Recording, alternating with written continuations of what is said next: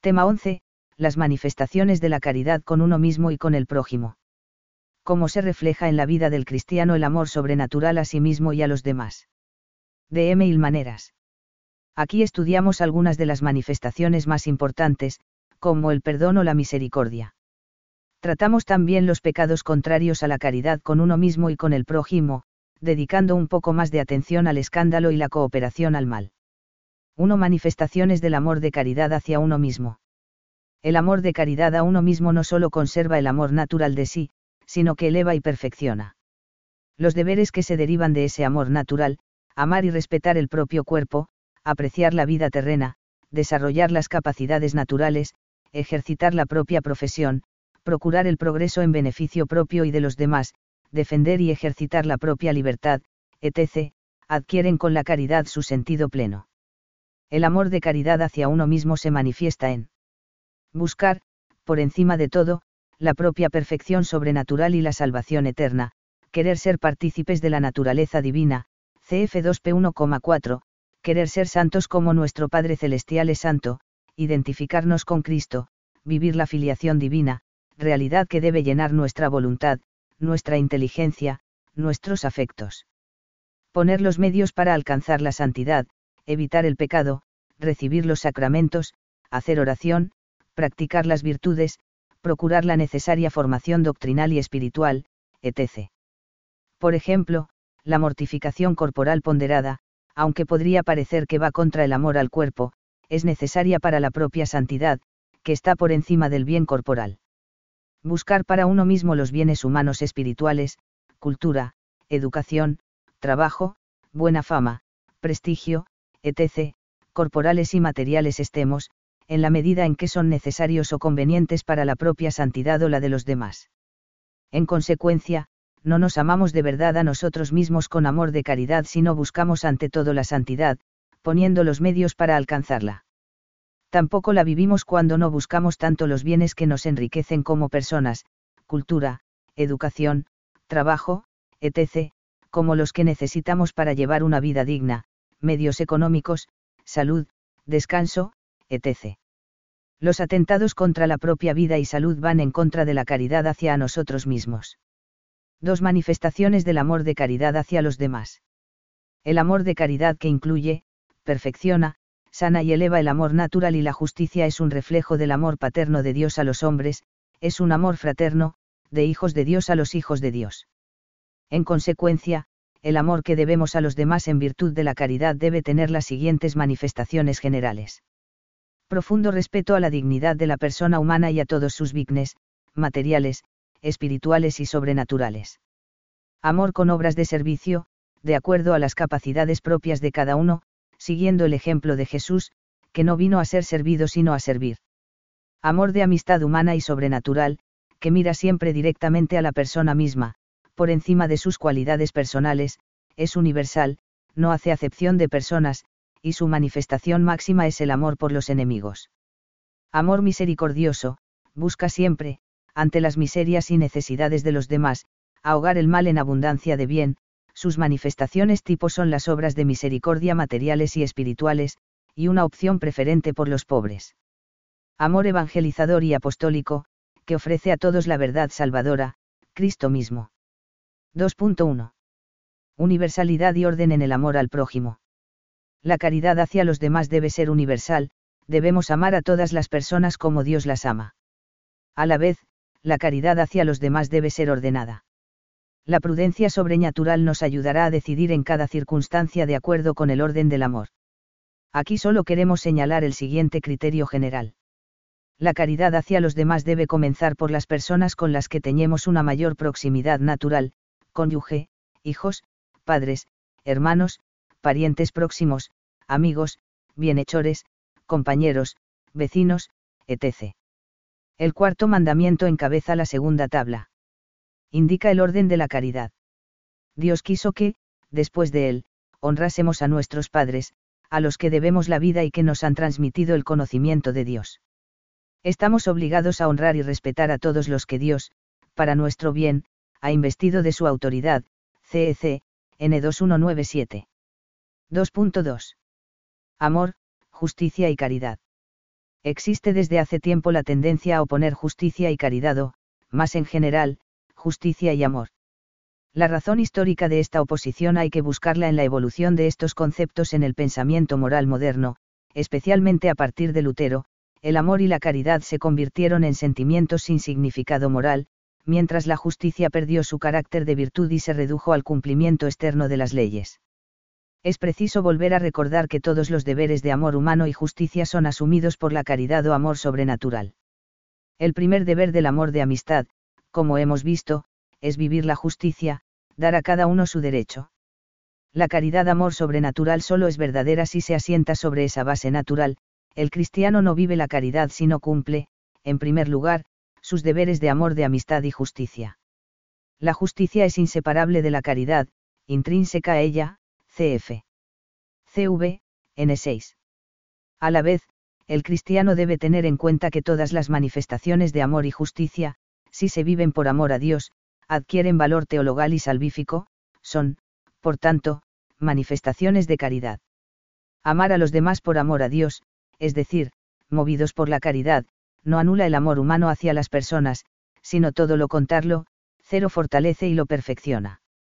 La caridad, afirma Benedicto XVI, es una fuerza extraordinaria, que mueve a las personas a comprometerse con valentía y generosidad en el campo de la justicia y de la paz, CV, NL, y a vivir las demás virtudes humanas, la generosidad, la gratitud, la amabilidad, la misericordia, el amor a los padres y a los hijos, el amor conyugal. En las obras de caridad con el prójimo hay que incluir, por tanto, todas las obras de amor y justicia. No se puede reducir la caridad con los demás a algunas acciones especiales. En la vida del cristiano, todo debe ser movido por la caridad hacia Dios y todo debe tener como fin la caridad hacia Dios. 2.3. La misericordia. La misericordia es una virtud moral que guarda una relación especial con la caridad fruto del amor a los demás, perfecciona nuestro corazón, nuestra voluntad, para compadecernos de las miserias y necesidades del prójimo. La persona misericordiosa considera en cierto modo como propias las miserias ajenas, y se siente impulsada a socorrerlas en la medida de sus posibilidades. La misericordia no destruye la justicia. Cuando Dios usa de misericordia no obra contra la justicia, sino que hace algo que está por encima de ella. Del mismo modo, cuando nosotros vivimos la misericordia, superamos las exigencias de la justicia viviendo la generosidad. La misericordia prevalece frente al juicio, Esti 2,13. La misericordia es, en primer lugar, un acto interno de benevolencia y compasión, pero se manifiesta en actos externos que consisten en hacer el bien a las personas que lo necesitan, no amemos solo de palabra y con la lengua, sino con obras y en verdad, LJN 3,18. Santo Tomás muestra que la misericordia, en sí misma, es la mayor virtud humana, porque le compete volcarse en los otros y socorrer sus deficiencias, que es lo propio de Dios, que muestra de modo extraordinario su omnipotencia cuando la ejerce con nosotros. Señala también Santo Tomás que es la virtud más agradable a Dios en cuanto que presta una utilidad más inmediata al prójimo, como revelan las palabras de Osea 6,6, referidas en MT 12,7, misericordia quiero y no sacrificio, y las de Hebreos 13,16, no os olvidéis de hacer el bien y compartir lo vuestro, porque Dios se complace en esa clase de sacrificios, cf. STH, 22, Q30, A4. Es imposible precisar el número de obras de misericordia que se pueden realizar, pero una antigua tradición ha señalado 14 ejemplos de misericordia, 7 de orden corporal y 7 de orden espiritual, cf. CEC, N2447 instruir al que no sabe, aconsejar al que lo necesita, consolar al triste, corregir, perdonar, sufrir con paciencia los defectos del prójimo y rezar a Dios por los vivos y los difuntos, son obras de misericordia espirituales. Diamante negro dar de comer a los hambrientos, visitar a los enfermos y a los presos, dar techo o vestido a quien no lo tiene, enterrar a los muertos son obras de misericordia corporales. Entre estas obras, la limosna hecha a los pobres es uno de los principales testimonios de la caridad fraterna, es también una práctica de justicia que agrada a Dios, CEC, N2447. 2.4. El amor preferencial a los pobres.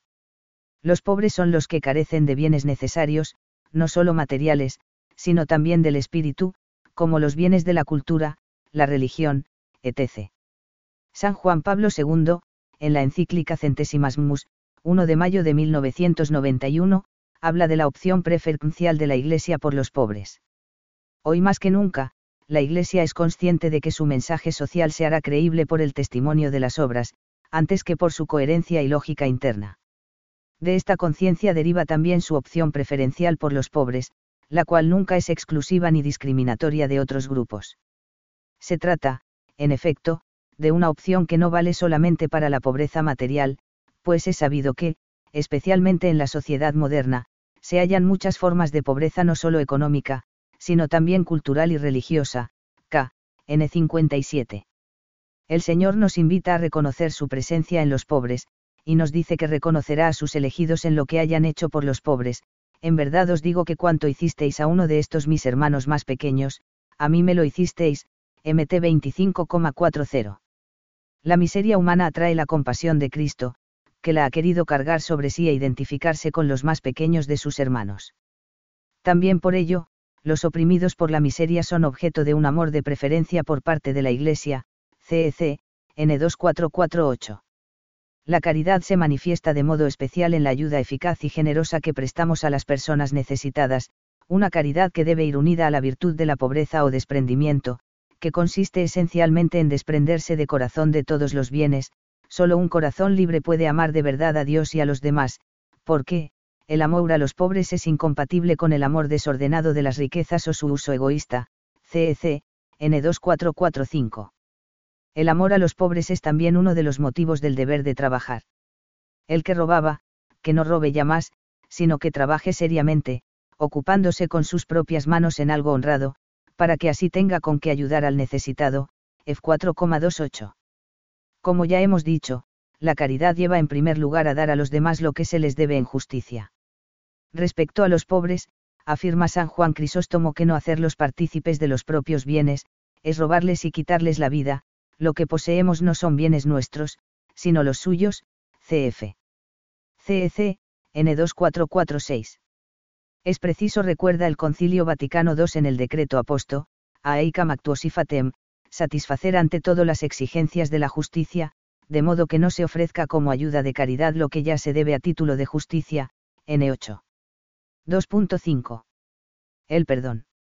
El perdón es, en primer lugar, el gran don de Dios a los hombres pecadores. Tanto amó Dios al mundo que le entregó a su Hijo unigénito, para que todo el que cree en él no perezca, sino que tenga vida eterna. Pues Dios no envió a su Hijo al mundo para juzgar al mundo, sino para que el mundo se salve por él, y en 3,16 a 17. La historia de la salvación y, de modo especial, la vida de Jesús es la historia del perdón de Dios a los hombres. Dios misericordioso nos perdona y nos pide que perdonemos a los demás, que seamos misericordiosos como Él es misericordioso. Y Jesús nos enseña a orar así, perdónanos nuestras deudas, como también nosotros perdonamos a nuestros deudores, MT 6,12. Hay una íntima relación entre la misericordia de Dios y la nuestra, si Dios nos perdona, también nosotros debemos perdonar, la condición de que Dios nos perdone es que nosotros perdonemos a nuestro prójimo. Se trata de una enseñanza continua en la Sagrada Escritura. Entonces su Señor lo mandó llamar y le dijo, Siervo malvado, yo te he perdonado toda la deuda porque me lo has suplicado no debías tú también tener compasión de tu compañero como yo la he tenido de ti. MT 1832 a 33. Porque si les perdonáis a los hombres sus ofensas, también os perdonará vuestro Padre Celestial. Pero si no perdonáis a los hombres, tampoco vuestro Padre os perdonará vuestros pecados. MT 6,14 a 15. El perdón de Dios es siempre el motivo y el modelo del perdón que nosotros debemos vivir con nuestros hermanos. Sed, por el contrario, benévolos unos con otros, compasivos, perdonándoos mutuamente como Dios os perdonó en Cristo, F4,32. Sobrellevaos mutuamente y perdonaos cuando alguno tenga queja contra otro, como el Señor os ha perdona, haced también así vosotros, Col 3,13. Del mismo modo que Dios nos perdona siempre, también nosotros debemos estar dispuestos a perdonar siempre a nuestros hermanos. Entonces, se acercó Pedro a preguntarle, Señor, ¿cuántas veces tengo que perdonar a mi hermano cuando peque contra mí? Hasta siete. Jesús le respondió, no te digo hasta siete veces, sino hasta 70 veces 7, MT 18,21 a 22. Si tu hermano peca, repréndele, y si se arrepiente, perdónale. Y, si peca siete veces al día contra ti, y siete veces vuelve a ti, diciendo, me arrepiento, le perdonarás, le 1734. 2.6. El amor a los enemigos. La enseñanza de Jesús es clara, habéis oído que se dijo, amarás a tu prójimo y odiarás a tu enemigo. Pero yo os digo, amad a vuestros enemigos y rezad por los que os persigan, para que seáis hijos de vuestro Padre que está en es cielos, que hace salir su sol sobre malos y buenos, y que hace llover sobre justos y pecadores, MT 5,4345. La universalidad del amor exige en particular el amor a los que han perdido la amistad con Dios o no la han tenido todavía, ya que Dios les ama, buscando a la oveja descarriada, etc., y el amor a los enemigos personales, es decir, a aquellos que nos han hecho algún mal, nos odian, etc. Cristo murió por amor a nosotros cuando éramos todavía enemigos, cf. RM 5,10. El Señor nos pide que amemos como Él hasta nuestros enemigos, cf. MT 5,44, que nos hagamos prójimos del más lejano, cf. Le 10,2737, que amemos a los niños, cf. M 9,37, y a los pobres como a él mismo, cf. MT 2540.45, CEC, N1825. El amor a los enemigos, formulado negativamente, supone de poner todo odio y deseo de venganza, no devolver mal por mal, etc. Positivamente, exige amarlos en cuanto hombres e hijos de Dios, y a buscar la reconciliación y a concederla si el otro la pide. La caridad implica orar por los enemigos, amad a vuestros enemigos y rezad por los que os persigan, MT 5,44, y tratar de comportarnos con ellos lo mejor posible, es lo que quiere indicar el Señor con la famosa imagen de poner la otra mejilla. Así, cuando el servidor del sumo sacerdote le dio una bofetada, Jesús le contestó con mansedumbre, si he hablado mal, declara ese mal, pero si tengo razón, ¿por qué me pegas? En 18,23. 2.7. La solidaridad. En íntima relación con la caridad y la misericordia está la virtud cristiana de la solidaridad, sobre la que San Juan Pablo II escribió la famosa encíclica Soglialudo Rei Sociolis, 30 de diciembre de 1987. La solidaridad es la respuesta como actitud moral y social, y como virtud, a la interdependencia, entendida como categoría moral y como sistema determinante de relaciones en el mundo, en sus aspectos económico, cultural, político y religioso, cf. SRS, N38. La solidaridad no es, pues, un sentimiento superficial por los males de tantas personas, cercanas o lejanas. Al contrario, es la determinación fin y perseverante de empeñarse por el bien común, es decir, por el bien de todos y cada uno, para que todos seamos verdaderamente responsables de todos, SRS, N38. Esta determinación se funda en la convicción de que lo que frena el pleno desarrollo es el afán de ganancia y la sed de poder. Esas actitudes y estructuras de pecado, afirma San Juan Pablo II, solamente se vencen con la ayuda de la gracia divina mediante una actitud diametralmente opuesta, la entrega por el bien del prójimo, que está dispuesto a perderse, en sentido evangélico, por el otro en lugar de explotarlo, y a servirlo en lugar de oprimirlo para el propio provecho, SRS, N38. 2.8. Evangelización y apostolado. La caridad nos mueve a ayudar a los demás no solo desde el punto de vista material, sino también y sobre todo espiritual, procurando que conozcan y amen a Dios, para que Dios los haga entrar en su reino. El cristiano tiene la misión divina de colaborar con Cristo en el establecimiento del reino de Dios participando no solo de su función sacerdotal y real, sino también de la función profética. Esta implica enseñar a otros la palabra de Dios, llevando el Evangelio a todo el mundo, ide al mundo entero y predicad el Evangelio a toda criatura. Me 16,15. El cristiano, con la gracia de Cristo, debe ser luz del mundo, sal de la tierra, cf.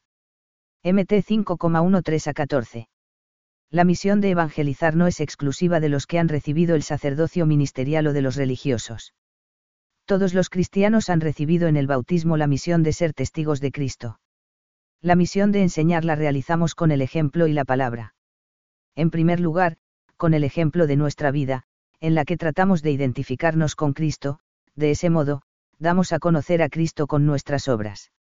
Hemos de conducimos de tal manera, que los demás puedan decir, al vemos, este es cristiano, porque no odia, porque sabe comprender, porque no es fanático, porque está por encima de los instintos, porque es sacrificado, porque manifiesta sentimientos de paz, porque ama. San José María Escribá, 2002, N 122. En segundo lugar, con la palabra, para enseñar a los demás la verdad salvadora que hemos recibido, siendo fieles al magisterio de la Iglesia, en la que recibimos y ejercemos nuestra función profética.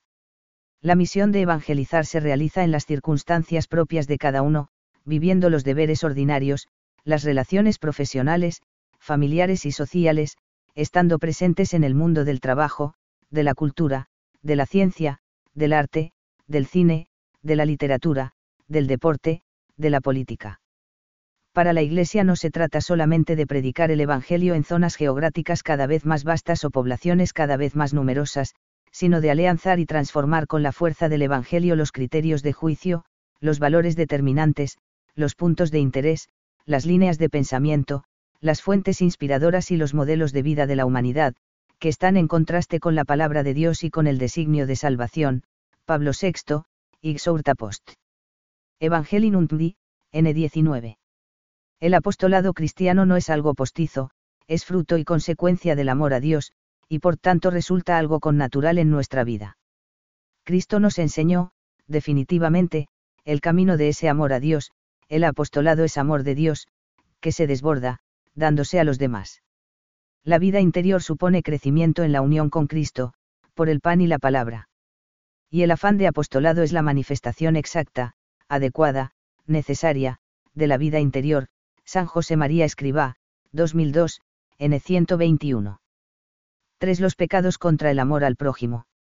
Tratamos ahora brevemente algunos pecados contra el amor al prójimo, siguiendo de cerca las definiciones que nos ofrece el Catecismo de la Iglesia Católica. Nos extendemos algo más en el pecado de cooperación al mal. 3.1. El odio. El odio voluntario es contrario a la caridad. El odio al prójimo es pecado cuando se le desea deliberadamente un mal.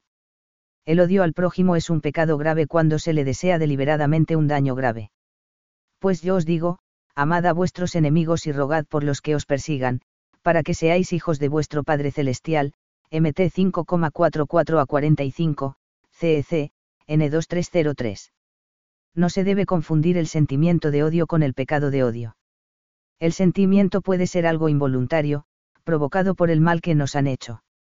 A veces, según la gravedad del mal que hemos padecido, el sentimiento puede ser muy fuerte, y requerir que pase cierto tiempo hasta poder ver las cosas con serenidad. Solo hay pecado cuando se consiente con la voluntad en desear un mal a nuestro prójimo. 3.2. La envidia. La envidia es la tristeza experimentada ante el bien del prójimo y el deseo desordenado de apropiárselo. Es un pecado capital, CEC, N2553. El décimo mandamiento nos exige que la desterremos de nuestro corazón. La envidia es un pecado capital. Manifiesta la tristeza experimentada ante el bien del prójimo y el deseo desordenado de poseerlo, aunque sea en forma indebida. Cuando desea al prójimo un mal grave es un pecado mortal, San Agustín veía en la envidia el pecado diabólico por excelencia, de disciplina cristiana, 7,7. De la envidia nacen el odio, la maledicencia, la calumnia, la alegría causada por el mal del prójimo y la tristeza causada por su prosperidad, San Gregorio Magno, Moralia in Job, 31,45, CEC, N2539. La envidia representa una de las formas de la tristeza y, por tanto, un rechazo de la caridad, el bautizado debe luchar contra ella mediante la benevolencia. La envidia procede con frecuencia del orgullo, el bautizado ha de esforzarse por vivir en la humildad querríais ver a Dios glorificado por vosotros. Pues bien, alegraos del progreso de vuestro hermano y con ello Dios será glorificado por vosotros. Dios será alabado, e dirá por qué su siervo ha sabido vencer la envidia poniendo su alegría en los méritos de otros, San Juan Crisóstomo, In Epistulamat Romanos, homilía 7,5, CEC, N2540. 3.3. La ira. Recordando el precepto, no matarás, MT 5,21, nuestro Señor pide la paz del corazón y denuncia la inmoralidad de la cólera homicida y del odio. La ira es un deseo de venganza. Desear la venganza para el mal de aquel a quien es preciso castigar, es ilícito, pero es loable imponer una reparación para la corrección de los vicios y el mantenimiento de la justicia. Santo Tomás de Aquino, Summa Theologiae, 22, Q158, AL, Ad 3. Si la ira llega hasta el deseo deliberado de matar al prójimo o de herirlo gravemente, constituye una falta grave contra la caridad, es pecado mortal. El Señor dice, todo aquel que se encolerice contra su hermano, será reo ante el tribunal, MT 5,22, CEC, N2302. 3.4. La discordia. Como indica la etimología, es la no coincidencia de corazones o voluntades. Otra cosa es la diferencia de opiniones, criterios, etc., que puede ser buena, aunque con frecuencia lleve a la discordia por no moderarla ni controlarla. Cuando la discordia se transforma en hechos, con palabras o con obras, se da la riña. La discordia puede manifestarse fácilmente en riñas, enfados y discusiones con las personas con las que convivimos, el cónyuge, los hijos, los padres. Si no tratamos de pedir perdón y corregirnos, luchando por adquirir las virtudes de la amabilidad y la mansedumbre, nos vamos distanciando afectivamente de los demás y hacemos difícil la convivencia. 3.5. El escándalo. El escándalo es la actitud o el comportamiento que llevan a otro a hacer el mal. El que escandaliza se convierte en tentador de su prójimo. Atenta contra la virtud y el derecho, puede ocasionar a su hermano la muerte espiritual. El escándalo constituye una falta grave, si por acción u omisión, arrastra deliberadamente a otro a una falta grave, CEC, N2284 el escándalo adquiere una gravedad particular según la autoridad de quienes diez causan o de la debilidad de quienes lo padecen. Inspiró a nuestro Señor esta maldición, al que escandalice a uno de estos pequeños que creen en mí, más le vale que le cuelguen al cuello una de esas piedras de molino que mueven los asnos y le hundan en lo profundo del mar, MT 18,6, CF. Y Cor 8,10-13. El escándalo es grave cuando es causado por quienes, por naturaleza o por función, están obligados a enseñar y educar a los otros. Jesús, en efecto, lo reprocha a los escribas y fariseos, los compara a lobos disfrazados de corderos, cf. MT 7,15, CEC, N2285. En nuestros días ha adquirido una particular importancia el escándalo público, con consecuencias gravísimas y difíciles de controlar. El escándalo puede ser provocado por la ley o por las instituciones, por la moda o por la opinión. Así se hacen culpables de escándalo quienes instituyen leyes o estructuras sociales que llevan a la degradación de las costumbres y a la corrupción de la vida religiosa, o a condiciones sociales que, voluntaria o involuntariamente, hacen ardua y prácticamente imposible una conducta cristiana conforme a los mandamientos. Pío XII, Discurso 1 de junio de 1941. Lo mismo ha de decirse de los empresarios que imponen procedimientos que incitan al fraude, de los educadores que exasperan a sus alumnos, CF. F6,4, Col 3,21, o los que, manipulando la opinión pública, la desvían de los valores morales, CEC, N2286. El que usa los poderes de que dispone en condiciones que arrastran a hacer el mal se hace culpable de escándalo y responsable del mal que directa o indirectamente ha favorecido. Es imposible que no vengan escándalos, pero, hay de aquel por quien vienen. Le 17,1, CEC, N2287. El escándalo debe ser reparado en la medida de lo posible. Si el escándalo ha sido público, se debe reparar públicamente, aunque de hecho nunca se podrá hacer plenamente, si es privado, se debe reparar ante los que recibieron su influjo. 3.6. La cooperación al mal. Se entiende por cooperación al mal o cooperación al pecado ajeno la realización de un acto que facilita a otro cometer una acción mala. El catecismo, N1868, explica cómo puede ser esa cooperación, el pecado es un acto personal. Pero nosotros tenemos una responsabilidad en los pecados cometidos por otros cuando cooperamos a ellos. Participando directa y voluntariamente. Ordenándolos, aconsejándolos, alabándolos o aprobándolos. No revelándolos o no impidiéndolos cuando se tiene obligación de hacerlo. Protegiendo a los que hacen el mal. En el número citado, el catecismo se refiere a una cooperación al mal ilícita. Ahora bien, teniendo en cuenta que el que coopera en la mala acción de otra persona no es causa de la mala voluntad de esa persona, es más, que puede rechazarla sinceramente, se plantea, el problema de saber si hay situaciones en los que es lícito cooperar el mal, y, en caso afirmativo, hasta qué punto se puede cooperar. Para responder a estas cuestiones es necesario tener en cuenta los diversos tipos de cooperación. En primer lugar, se debe distinguir entre cooperación formal y material. En la cooperación formal, el que coopera consiente plenamente en la mala acción del otro. En la cooperación material, no se consiente ni aprueba la acción del otro, se tolera o se sufre. En este último caso, se trata de acciones que no es posible, física o moralmente, evitar. A su vez, la cooperación material al mal se puede clasificar de la siguiente manera, inmediata o mediata, remota o próxima. La cooperación inmediata consiste en la participación en la misma acción mala con otro u otros, se da, por ejemplo, cuando se ayuda a otro a esconder un objeto robado, conociendo o no su origen. La mediata consiste en proporcionar medios para la acción mala de otro, por ejemplo, vender un cuchillo que después se utilizará para un asesinato.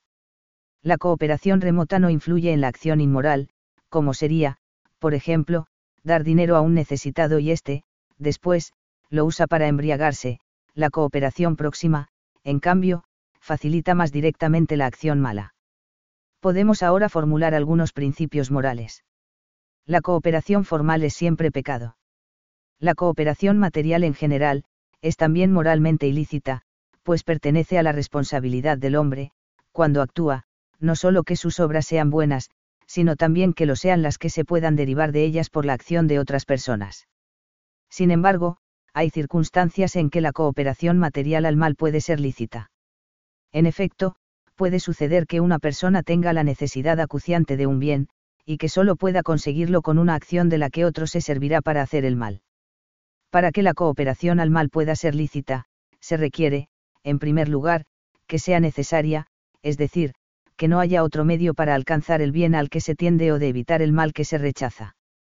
Si se da esta condición de necesidad, el acto de cooperación puede ser equiparado a un acto voluntario indirecto o acción de doble efecto, en consecuencia, su licitud se juzga de acuerdo con los mismos criterios.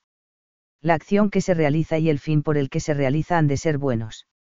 La acción mala, a la que se coopera, no puede ser el medio por el que se consigue el bien necesario. Debe darse una causa justa. Esta última condición es muy importante porque manifiesta que el compromiso del cristiano y del hombre recto es siempre con el bien y de ninguna manera con el mal, no se puede cooperar a algo malo si no hay una razón suficientemente justa que permita plantearse esa licitud. La existencia o no de una causa justa se mide por la existencia o no de proporción entre la entidad del bien que se necesita conseguir, o del mal que se quiere rechazar, y la gravedad del mal al que se coopera. Por último, nunca es lícita la cooperación material inmediata a acciones que son especialmente graves, como puede ser el aborto, el asesinato, etc. CF. S. Juan Pablo II, en Evangelium Vitae, N. 74.